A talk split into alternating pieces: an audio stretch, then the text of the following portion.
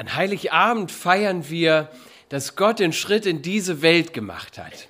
Und am ersten Weihnachtsfeiertag, da haben wir noch mal Zeit, in der Tiefe darüber nachzudenken, was das eigentlich bedeutet. Und dazu möchte ich euch einladen heute Morgen. Und habe dazu ähm, ein Bild mitgebracht. Gucken, ob das klappt hier. Jawohl. Und zwar äh, von einem Jaguar. Im Zoo in Saarbrücken, da gibt es ein Jaguargehege. Jasmin und ich haben diesen Zoo vor einigen Jahren mal besucht und waren dann eben natürlich auch beim Jaguar. Und ich finde Raubkatzen allgemein sehr beeindruckende Tiere.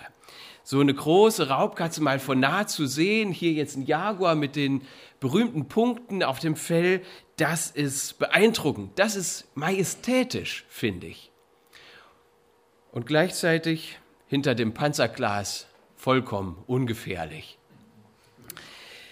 Die sind halt weggesperrt, nett anzusehen, gezähmt. Der Jaguar ist in diesem Käfig trotz guter Haltungsmethoden eigentlich nur noch ein Schatten seiner selbst.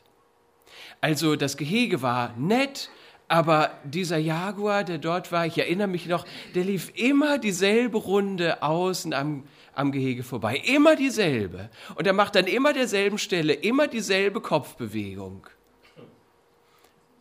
Er war nur noch ein Schatten seiner selbst. So ein Jaguar, der muss frei sein, wunderschön, stark und stolz. Dann ist er natürlich auch gefährlich. Und manchmal kommt mir das Weihnachtsfest so vor wie ein Jaguar im Zoo. Weggesperrt, wohl verwahrt und wohl behütet. Ein Wohlfühlfest, gemütlich und heimelig, gezähmt eben. Weihnachten ist wunderschön, aber Weihnachten tut auch nichts. Eben ein gezähmtes und zahnloses Fest. Aber das ist nicht der eigentliche Charakter von Weihnachten. Weihnachten sollte nicht gezähmt werden. Weihnachten gehört nicht hinter eine Panzerglasscheibe, sondern wie dieser Jaguar freigelassen, damit es seine Kraft entfalten kann. Denn die eigentliche Weihnachtsbotschaft, die ist stark, die ist groß und die ist packend. Und ich lade euch ein, dass wir uns dieser Weihnachtsbotschaft heute Morgen nochmal öffnen, wenn wir nach der schönen Feier von gestern Abend, nach gutem Essen und so weiter, das auf jeden Fall dazugehört, wenn wir da heute Morgen nochmal nachdenken, was ist der Kern? Was will Weihnachten be bewirken? Ich beginne einmal mit dem ersten Vers des Matthäusevangeliums. Da heißt es, Verzeichnis der Vorfahren von Jesus Christus, dem Sohn Davids, und dem Sohn Abrahams. So beginnt Matthäus sein Buch über die gute Nachricht von Jesus. Hört sich jetzt äh, etwas unscheinbar an, finde ich, doch wir können mal hinschauen. Verzeichnis der Vorfahren von Jesus Christus. Man könnte auch übersetzen Buch der Generationenfolge von Jesus Christus. Und genau diese Worte erscheinen schon mal im Alten Testament in 1. Mose 5 nämlich, da heißt es, dies ist das Buch der Generationenfolge Adams. Adam war der Anfang der ersten Schöpfung Gottes, der Anfang der Menschheit, der Anfang einer Gemeinschaft von Menschen, die durch die Sünde die Verbindung zu Gott verloren hatte und getrennt von ihm war. Nun kommt diese Formulierung hier wieder. Das heißt doch, mit Jesus Christus beginnt eine neue Schöpfung. Wer zu Jesus gehört, wer sich bei ihm festmacht, der ist, so sagt das Neue Testament, eine neue Kreatur. Er gehört zur neuen Welt Gottes. Jesus ist der Anfang und der Kopf einer neuen Menschheit, nämlich eine Gemeinschaft von Menschen, die wieder neu zu Gott gehören darf. Und wie das geht, das entfaltet Matthäus dann in seinem ganzen Evangelium. Doch Vers 1 sagt noch mehr. Er sagt uns, wer dieses Kind in der Krippe eigentlich ist. Jesus ist der Sohn Davids. Und das heißt nicht nur, dass er irgendwie mal halt Nachfahre von David ist, sondern dieser Titel Sohn Davids ist auch der Titel für den erwarteten Messias, also den angekündigten König, der wahre Freiheit und Gerechtigkeit bringen wird. Jesus ist auch der Sohn Abrahams. Das ist interessant, denn Gott hatte Abraham etwas Besonderes versprochen. 1. Mose 22, da heißt es, in deinem Samen werden sich segnen alle Nationen der Erde, dafür, dass du meiner Stimme gehorcht hast. Mit anderen Worten, Gott verheißt Abraham, dass er einen Nachkommen haben wird, der zum Segen für die ganze Welt sein wird, für alle Nationen dieser Erde. Nun ist der Begriff interessant. In deinem Samen, das kann einfach allgemein sein, in, mit deiner Nachkommenschaft. Aber dieses Wort hier in der Einzahl gebraucht, kann auch ganz speziell auf ein bestimmtes Kind bezogen werden.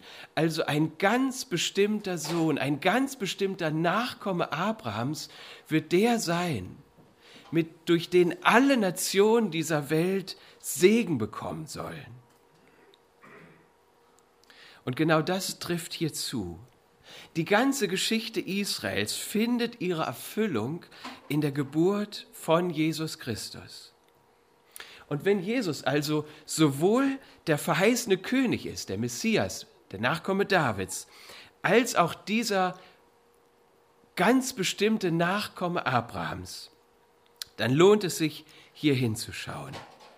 In diesen Stammbaum von Jesus. Mit der Frage, was bedeutet das hier im Einzelnen? Was hat das für Auswirkungen? Was hat das auch mit mir zu tun? Denn genau das erzählt uns das Verzeichnis der Vorfahren von Jesus. Bis wohin müssen wir zurückgehen? Bis zu Abraham. Und was dann folgt, das mutet auf den ersten Blick wie eine staubtrockene Liste an. Vielleicht denkst du dir, oh Mann, ich bin extra früh aufgestanden heute Morgen und jetzt kommt so eine trockene Liste.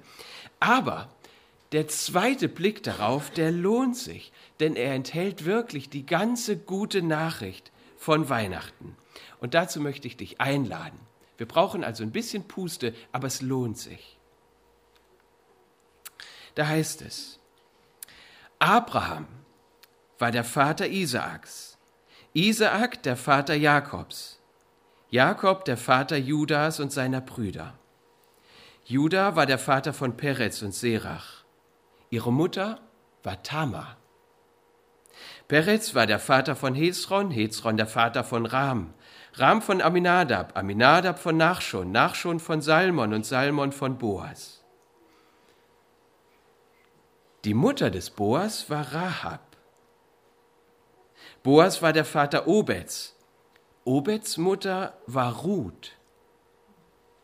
Obed war der Vater Isais, Isai der Vater des Königs David.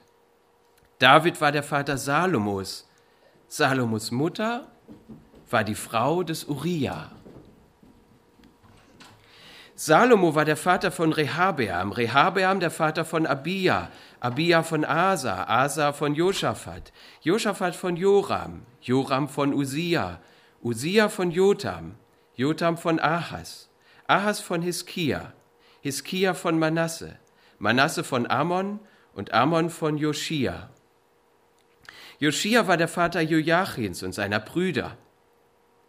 Damals wurde das Volk nach Babylon in die, Verga in die Verbannung geführt.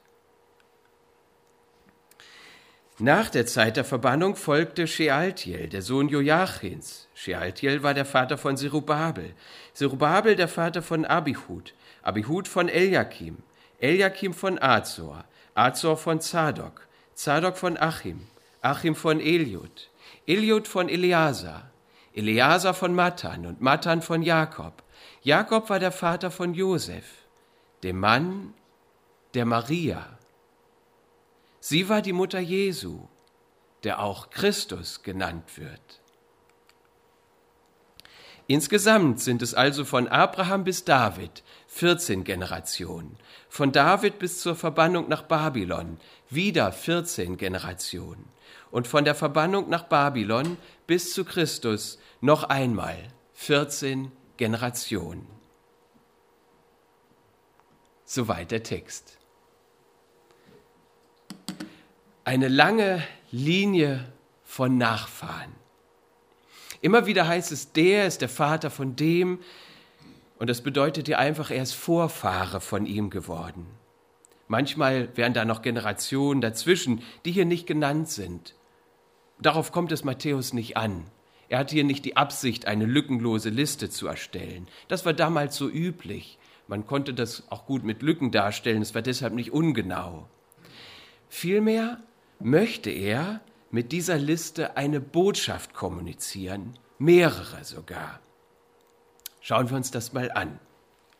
Wir haben also drei Päckchen mit jeweils 14 Nennungen, die für drei große Zeiträume stehen. Von Abraham bis David, von David bis zur Verbannung, bis zum Exil in Babylon und von dieser Verbannung bis zu Christus. Jeweils 14. Nun, man könnte diesen drei Päckchen unterschiedliche Überschriften geben. Man könnte zum Beispiel schauen, welche, äh, wie wurde das Volk geführt. Hier könnte man ganz grob sagen, durch Einzelne, die Gott dafür besonders berufen hat, Richter zum Beispiel. Im zweiten Paket waren das die Könige, von David bis hin zu Josia. Und im dritten da wurde die Leitung vor allem durch Priester ausgeführt. Das wäre, wenn man dem Ganzen mal so einen Titel für die Art der Regierungsform geben möchte. Man kann dem Ganzen aber auch andere Titel geben. Wachstum. Da wurde dem Abraham, dem Einzelnen, etwas verheißen und er hat einen Sohn, den Isaac, und es geht weiter. Das Volk Israel entwickelt sich, es wächst, es wird von Ägypten zurückgeführt nach Israel und es wird zu einem Königreich und es sieht doch richtig gut aus. Und David war in der Tat ein guter König, der gute Sachen gemacht hat, der das Volk geführt hat in die Anbetung Gottes. Es sah nicht schlecht aus, oder? Es wächst. Aber dieser David war leider nicht perfekt. Und er steht deshalb auch nochmal an der Spitze des zweiten Paketes. Und er steht dort als der, dessen Nachkomme Salomo von der Frau des Uriah kam. Uriah, das war ein Nicht-Israelit, ein Hethiter, der in Israel wohnte. Seine Frau war Bathseba und David sorgte dafür, dass dieser Uriah umgebracht wurde und er schnappte sich seine Frau. Mord und Ehebruch von David. Und wir merken, wie diese Linie, die so schön gewachsen ist auf David hin, wie das doch eine gebrochene Linie ist. Wie David nicht perfekt ist. Er ist trotzdem ein Mann nach dem Herzen Gottes, denn er kommt zu Gott auch mit seinem Zerbruch. Er kommt mit offenem, mit ganzem Herzen und sagt, Gott, es tut mir so leid, dass das passiert ist. Und Gott vergibt und Gott gibt Zukunft gibt, dass es weitergeht. Aber wir merken, David ist nicht der Perfekte. Wir können weiterschauen in diese Linie der Könige, die nach David kommt, und es ist eigentlich eine gescheiterte Linie. Alle Könige, die kommen, werden mit David verglichen, und bei den meisten heißt es, dass sie nicht mal nur in die Nähe von David kamen, dass sie das Volk zum Teil in Sünde führten, weg von Gott statt zu Gott hin. Diese zweite Linie ist eine gebrochene Linie, eine gescheiterte Linie, die hier unten im Exil endet. Und dann nachdem sie umgesiedelt wurden nach Babylon, deportiert, weg aus dem Land, das Gott ihnen versprochen hatte, weil sie sich selbst aus diesem Land rauskatapultiert hatten. Nach dieser Katastrophe sagt Gott dennoch, ich mache nicht völlig Schluss mit euch. Mein Versprechen an David gilt, trotz eurer Untreue bleib ich treu. Und seht, es wächst schon wieder etwas Neues auf. Hoffnung kommt. Das ist die Hoffnung, die die Propheten dem Volk verkündigen. Und so befindet sich das Volk in Wartestellung. Generation um Generation um Generation. Immer wieder wird Israel bedrückt durch die äußeren Feinde und man wartet.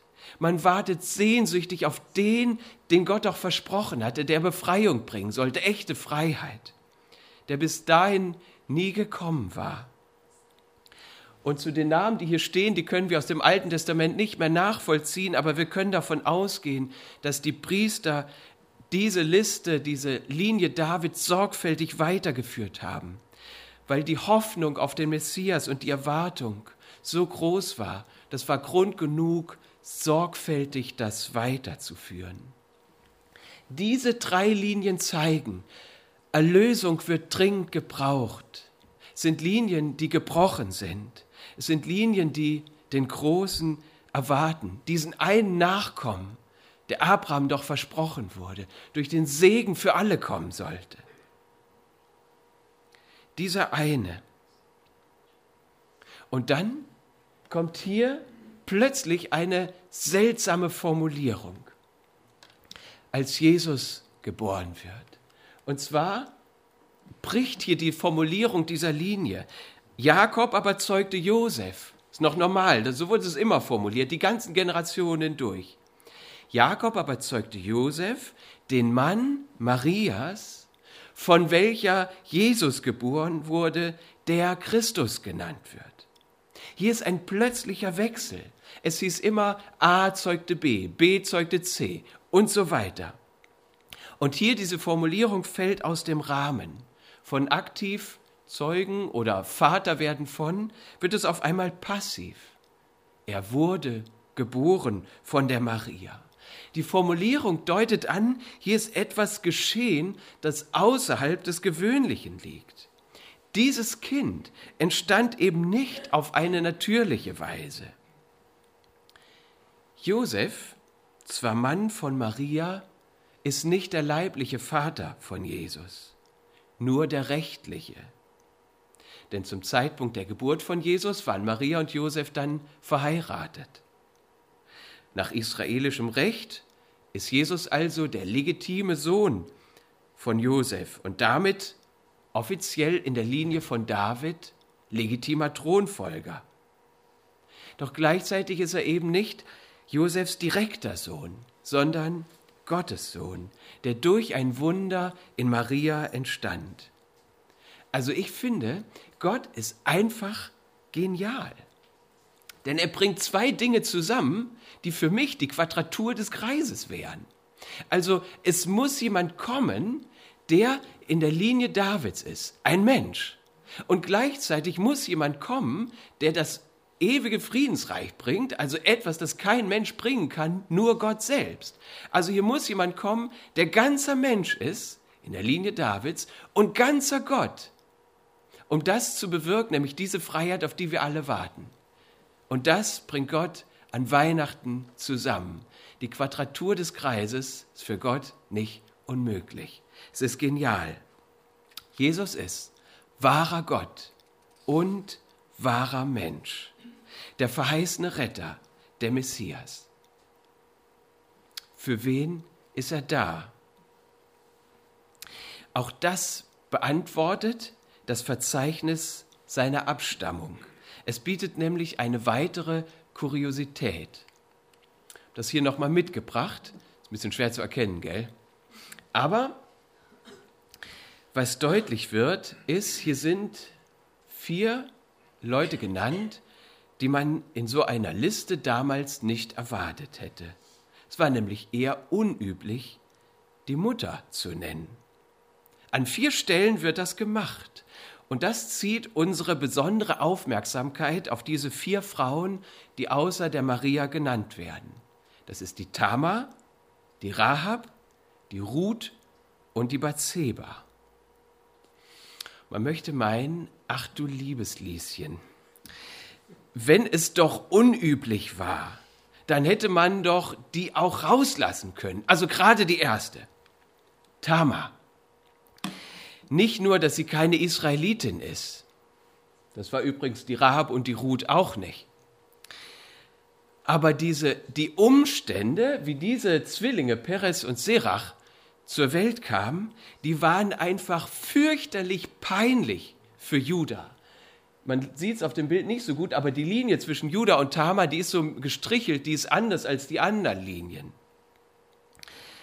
Wie war das also damals mit der Tamar?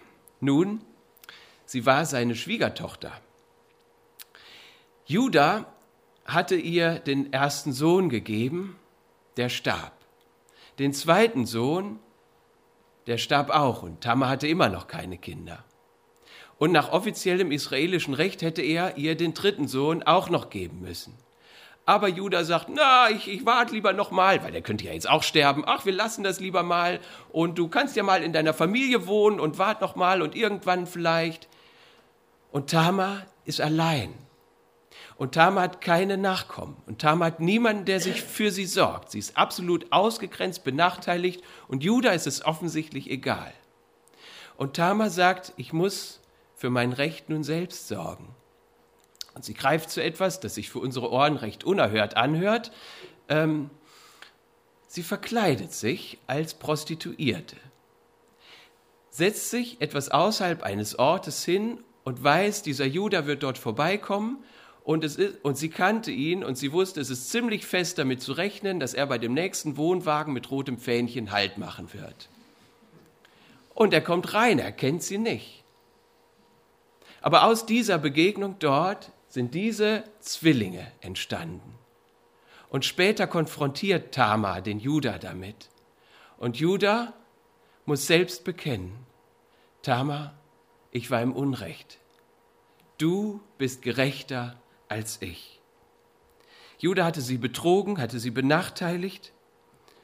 Und Judah war einer mit einem Charakter, wo man wusste, der kehrt dort auf jeden Fall ein. Sünde.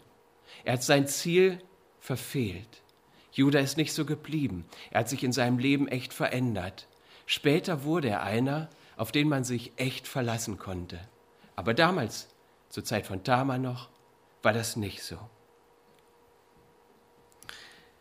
Warum ist das drin in diesem Stammbaum von Jesus, diese peinliche Geschichte? Was kam mir vor? Sünde, Schuld und Zielverfehlung bei Judah auf allen Ebenen. Und bei Tamar eine, die benachteiligt ist, die ausgegrenzt ist, die vom Schicksal verstoßen ist, wo zwei Männer sterben und wo sie einfach weggeschoben wird, allein. Nun deutet das vielleicht an, wenn das ganz bewusst in diesem Stammbaum drin ist und ganz bewusst erwähnt, dass dieser Jesus Christus gerade für die gekommen ist, die das getan und die das erlebt haben. Wenn ich denke, ich habe in meinem Leben mein Ziel verfehlt, ich habe Unrecht getan, wenn ich zurückschaue, ich habe gesündigt, ich habe Schuld auf mich geladen, wie Judah. Oder wenn ich denke, ich bin benachteiligt, ich bin ausgegrenzt, ich habe Schweres erlebt. Ich bin vom Schicksal gezeichnet, wie Tama. Wenn ich mir die Frage stelle, will dieser Jesus, der an Weihnachten geboren ist, will der was mit mir zu tun haben? Dann sagt dieser Stammbaum ganz klar, ja. Ja. Gerade für euch, gerade für dich bin ich gekommen. Seht die nächste Frau. Rahab. Bei ihr handelt es sich mit ziemlicher Sicherheit um die Prostituierte aus Jericho. Von ihr lesen wir in Josua 6. So ließ Josua die Hure Rahab und das Haus ihres Vaters sowie alles, was zu ihr gehörte, am Leben. Und sie wohnte mitten in Israel bis zum heutigen Tag, weil sie die Boten versteckte, die Josua gesandt hatte, um Jericho auszukundschaften. Rahab gehört zu einem anderen Volk. Aber als Israel, das Volk Gottes, vor der Türe steht, da stellt sie sich auf die Seite des Volkes Gottes, weil sie erkennt, dieser Gott ist der größte, den man sich vorstellen kann. Auf seiner Seite will ich stehen. Eine Frau mit schwieriger Vergangenheit, die sich für Gottes Sache und sein Volk öffnet. Und das Neue Testament spricht an zwei Stellen von ihr. Hebräer 11. Wie kam es, dass die Prostituierte Rahab vor dem Verderben bewahrt blieb, das über Jericho hereinbrach? Der Grund dafür war ihr Glaube. Die anderen Einwohner hatten sich Gott nicht unterworfen, sie aber hatte die Kundschafter der Israeliten freundlich bei sich aufgenommen. Und Jakobus 2? War es bei der Prostituierten Rahab nicht ebenso? Auch sie wurde aufgrund ihrer Taten für gerecht erklärt. Denn sie nahm die israelitischen Boten gastfreundlich bei sich auf und half ihnen, auf einem geheimen Weg aus der Stadt zu fliehen. Genauso nämlich wie der Körper ohne den Geist ein toter Körper ist, ist auch der Glaube ohne Taten ein toter Glaube.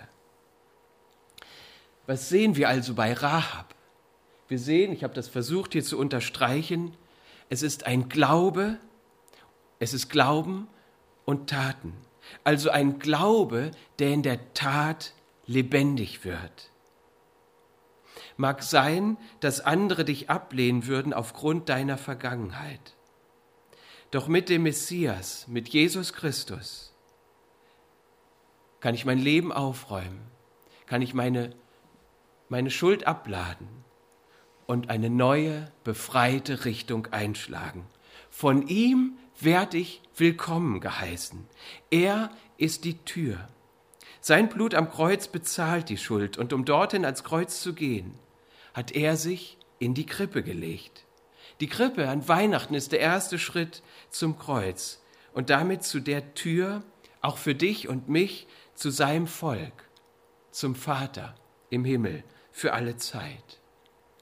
Das zeigt uns Rab, wo wir uns mit einem Glauben an ihn wenden ist die Tür offen, trotz aller Vergangenheit. Und das gilt für Menschen aus allen Völkern, wie Ruth dann zeigt. Denn Ruth kam aus Moab, eine Nicht-Israelitin, die sich Gott und seinem Volk zuwandte. Die Tür ist offen.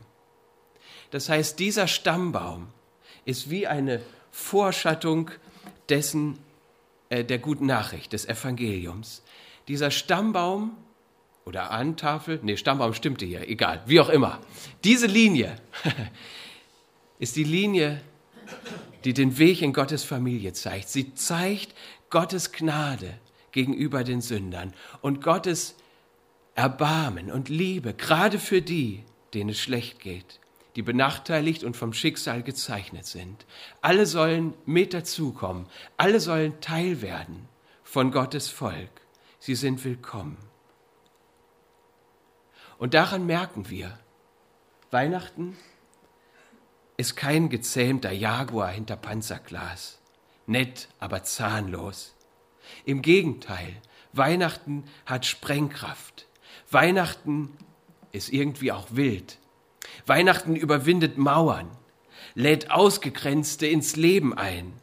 Weihnachten ist die Grundlage dafür, dass Menschen ganz neu beginnen können und dass wir eine ganz neue Gemeinschaft miteinander haben können, mit Gott und miteinander.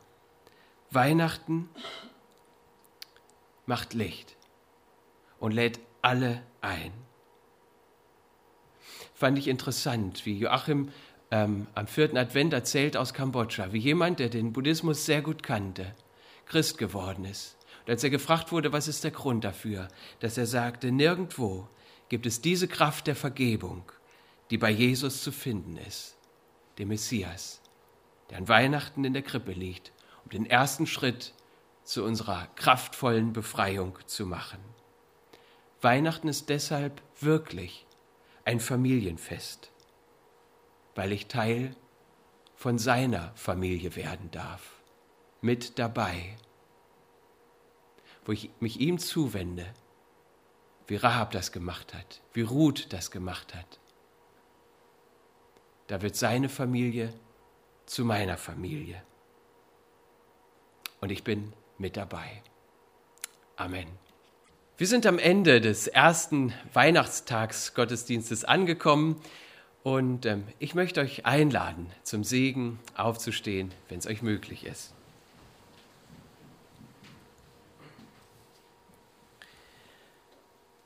Der Herr segne dich und bewahre dich. Der Herr wende sich dir in Liebe zu und zeige dir sein Erbarmen. Der Herr sei dir nah und gebe dir Frieden, sein Weihnachtsfrieden. So segne dich der allmächtige Gott, der Vater und der Sohn und der Heilige Geist. Amen. Amen. In diesem Sinne wünsche ich noch frohe Weihnachtstage und sage einfach bis bald.